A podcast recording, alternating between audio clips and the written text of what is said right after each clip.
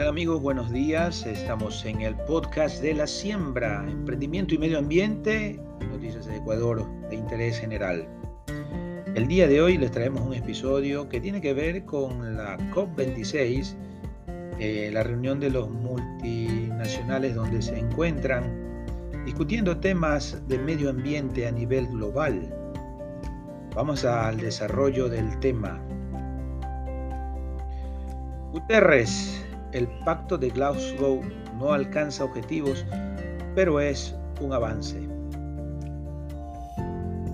El secretario general de Naciones Unidas, Antonio Guterres, expresó decepción ante el pacto de Glasgow alcanzado entre los 197 partes a última hora de la tarde de este sábado, porque no alcanza los objetivos de la cumbre del clima COP26, aunque sí supone importantes pasos no hemos conseguido los objetivos de esta conferencia. Tras la modificación introducida a última hora por India, que suaviza el lenguaje sobre el fin progresivo del uso del carbón como fuente de generación energética, señaló Guterres en un video difundido a la prensa. El máximo responsable de la ONU reconoció que el acuerdo supone importantes pasos, pero desafortunadamente la voluntad política no fue suficiente. Lo aprobado es un compromiso, señaló, aunque refleja contradicciones y el estado de la política del mundo de hoy, razonó.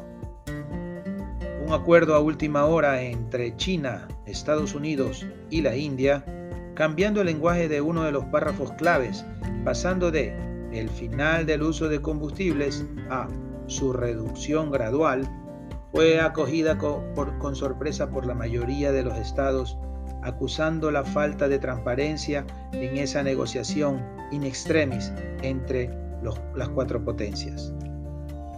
Reafirmo mi convicción de que debemos terminar con los subsidios a los combustibles fósiles, señaló Guterres. Más allá del pacto oficial adoptado por Naciones Unidas, Guterres celebró el acuerdo entre Estados Unidos y China anunciando durante esta semana con el que trabajarán juntos para reducir las emisiones durante la década de 2020, como también el compromiso de revertir la deforestación y reducir las emisiones de metano para el final del 2030. Este ha sido el episodio que, viene sobre la COP26 como conclusión final. Vemos que nos quedamos con un sinsabor. A última hora hubo un cambio y aún se va, ablanda el tema de los usos de los combustibles.